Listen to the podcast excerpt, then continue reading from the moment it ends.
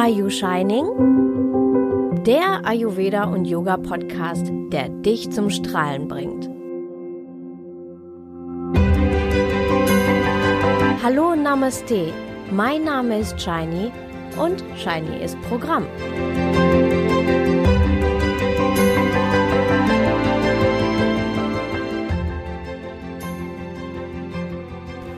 Alle Jahre wieder kommt das Christkind und wahlweise der Nikolaus oder sein Knecht Ruprecht mit der Rute, je nachdem, ob du dich dieses Jahr gut benommen hast oder nicht. So die Geschichte, die wir seit Kindheit hören und auch weitergeben. Wenn wir uns nicht konform verhalten, wird uns gleich körperliche Gewalt oder Entführung angedroht. Auf diesem Angstprinzip und dem Belohnungs- bzw. Bestrafungssystem bauen wir das Fest der Liebe auf. Ach, wie schön. Dabei bezieht sich das eher auf unser Verhalten nach außen, somit also unser Verhalten anderen gegenüber. Mir geht es aber nicht nur um das Außen, sondern ich möchte den Blick ins Innere lenken. Daher möchte ich dir in dieser Episode einen etwas anderen Blick auf Weihnachten geben. Weihnachten steht vor der Tür. Es weihnachtet sehr. Das Fest der Liebe. Die besinnliche Zeit. Zeit mit der Familie. Zeit des Friedens und des Miteinanders. Dieses Bild von Weihnachten wird alle Jahre wieder an uns herangetragen und die Werbung verstärkt dieses Gefühl. Doch immer häufiger sieht die Realität anders aus. Die besinnliche Zeit löst maximalen Stress aus. Fragen werden gestellt und verlangen nach Antworten. Zum Beispiel, was kochen wir zu Weihnachten? Wo feiern wir Weihnachten? Bei wem und mit wem? Bei wem zuerst? Und warum in dieser Reihenfolge? Wie soll der Abend ablaufen? Wer geht was, wann einkaufen? Wer dekoriert? Wer räumt hinterher auf? Haben wir alle Geschenke zusammen? Hat der wohl mehr für das Geschenk ausgegeben als ich? Und so weiter. Oftmals werden Wettkämpfe ausgetragen rund um Weihnachten. Es geht zum Beispiel darum, wer den besseren Braten hat oder das aufwendigere Menü gezaubert hat. Gezaubert wurde dabei eher gar nichts. Eher steht man dabei vielleicht tagelang unter Dauerstress, steht stundenlang in der Küche, reagiert auf Fragen der Mitmenschen genervt oder brüllt die Kinder an, nur um am Weihnachtsabend perfekt gestylt die Gäste scheinbar völlig entspannt zu empfangen welch schauspielerische Leistung so manch einer zu Weihnachten zur Schau stellt. Wettkampf, Konkurrenzdenken, sich mit anderen vergleichen und ständig besser sein wollen. Was genau hat das mit Weihnachten zu tun? Oder mit Frieden oder Liebe? Wenn der oder die andere mit dem oder mit der du dich vergleichst, in irgendetwas besser ist oder zumindest besser zu sein scheint als du, dann gehe nicht rein in den Kampf, sondern lass los.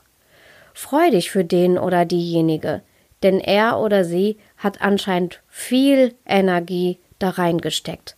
Respektiere das. Und verstehe, dass du nicht deswegen schlechter bist. Du bist gut, wie du bist. Und wenn du unbedingt Vergleiche anstellen willst, dann bist du an einer anderen Sache besser als der oder diejenige. Alles gut, denn so gleicht es sich wieder aus. Apropos Wettkampf. Ich berichte mal, was ich von sehr vielen Frauen kenne.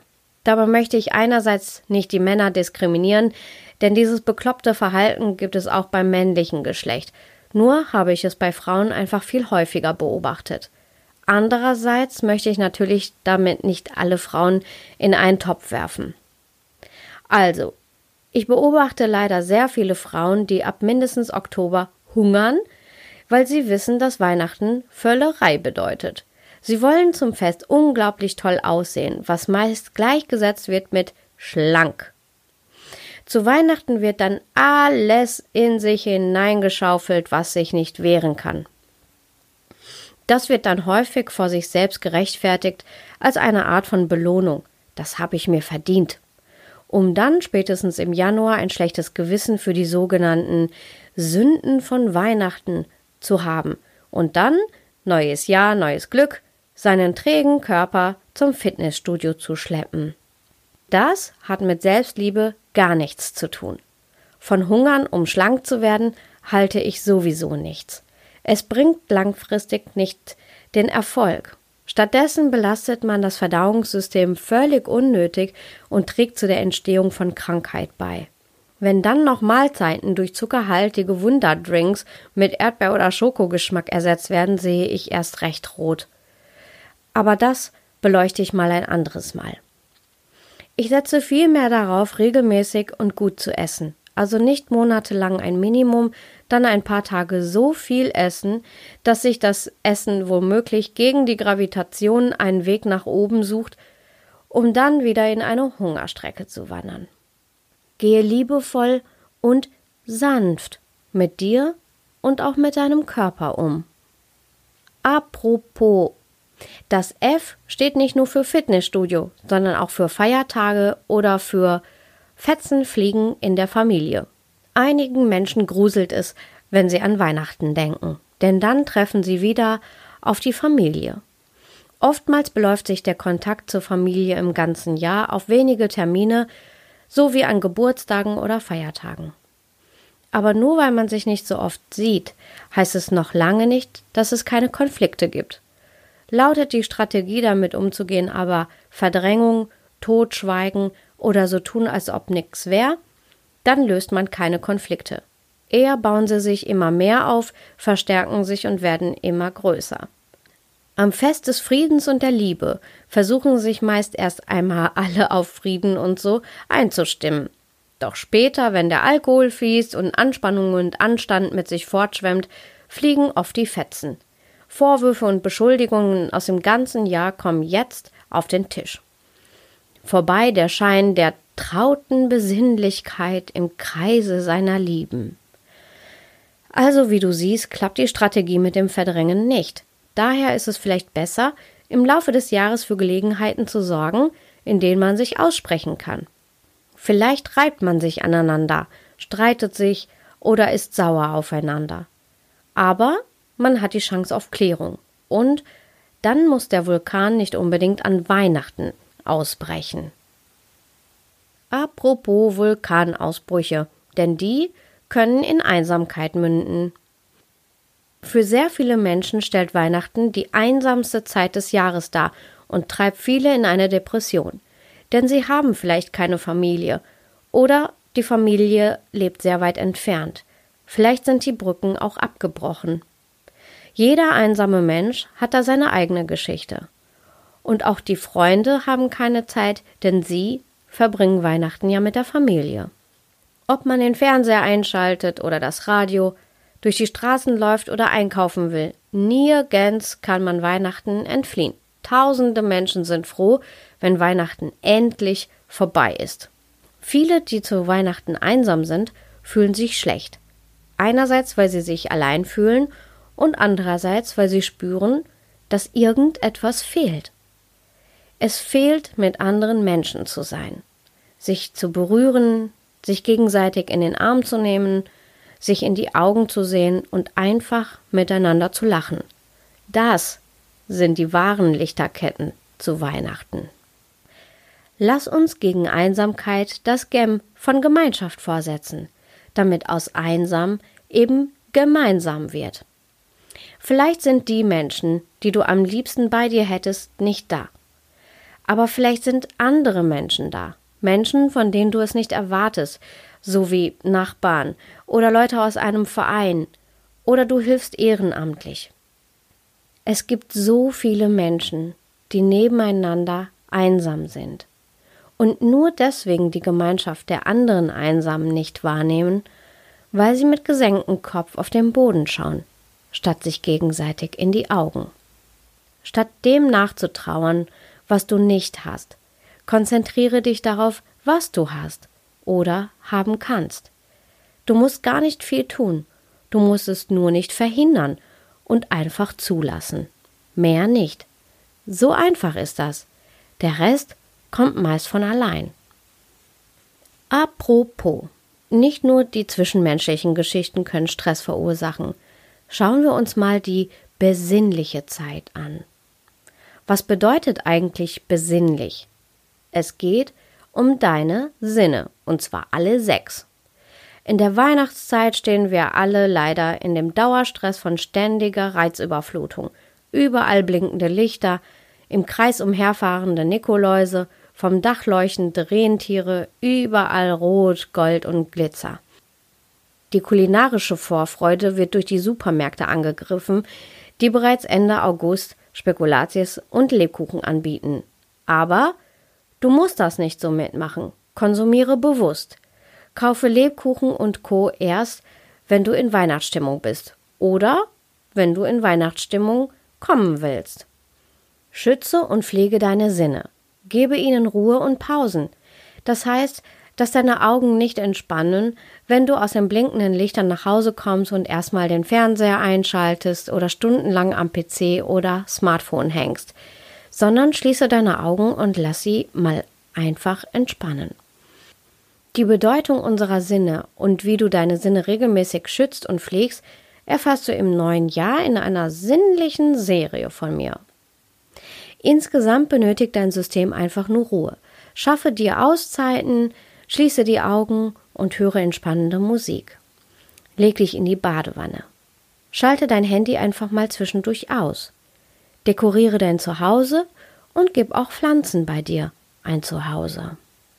Tanke in der besinnlichen Zeit Kraft, statt dich völlig zu verausgaben. Apropos, die Düfte von Weihnachtsgewürzen können auch ein schönes Wohlgefühl auslösen. Wenn ich koche und dabei zum Beispiel Zimt verwende, sind einige deutsche Freunde überrascht. Es schmeckt und es tut gut, aber sie sind irritiert. So mitten im Jahr ein Weihnachtsgewürz benutzen? aber Viele Gewürze haben sehr gute Wirkung auf unsere Gesundheit, unser Immunsystem oder unser Verdauungssystem. So ist die Gewürznelke zum Beispiel ein super Antioxidant. Sie wirkt antibakteriell, entzündungshemmend und schmerzlindernd. Oder Kardamom. Äh, Kardamom regt den Appetit an, wirkt auch verdauungsfördernd und ähm, stärkt die Nerven. Also vielleicht doch ganz gut zu Weihnachten. Also, warum um Himmels willen sollte ich diese Gewürze nur zu Weihnachten genießen? Sie tun mir das ganze Jahr über gut, also benutze ich sie auch das ganze Jahr über. Apropos mir selbst gut tun. Hand aufs Herz. Wie viel Zeit verbringst du damit, die passenden Geschenke für deine Lieben zu suchen, sie zu holen, zu bestellen oder auch sie einzupacken? Und wie viel Zeit verbringst du hingegen damit, dir selbst ein Geschenk zu bereiten? Wenn Leute hören, dass ich mir selbst zu Weihnachten ein Geschenk besorge, es einpacke und unter den Baum lege, halten mich viele für bekloppt. Sie geben in einer Ja-Aber-Haltung irritiert zu bedenken, dass das Geschenk keine Überraschung mehr ist, denn ich weiß ja schon, was es ist.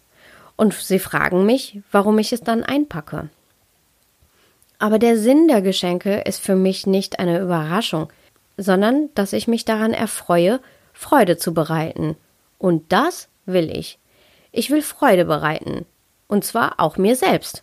Denn ich bin es mir wert. Apropos Wert. Eines der wertvollsten Geschenke, die du dir selbst und deiner Seele geben kannst, ist Dankbarkeit. Und zwar nicht nur an Weihnachten. Sei dankbar für alles, was du hast was und wer du bist und mit wem du bist. Sei dankbar nicht nur für die großen Meilensteine, sondern auch für die tausenden kleinen Dinge des Alltags. Dankbar für die Erinnerungen, für deine Freude und auch für deinen Schmerz. Alle Facetten des Lebens haben dich zu dem gemacht, wer und wie du heute bist.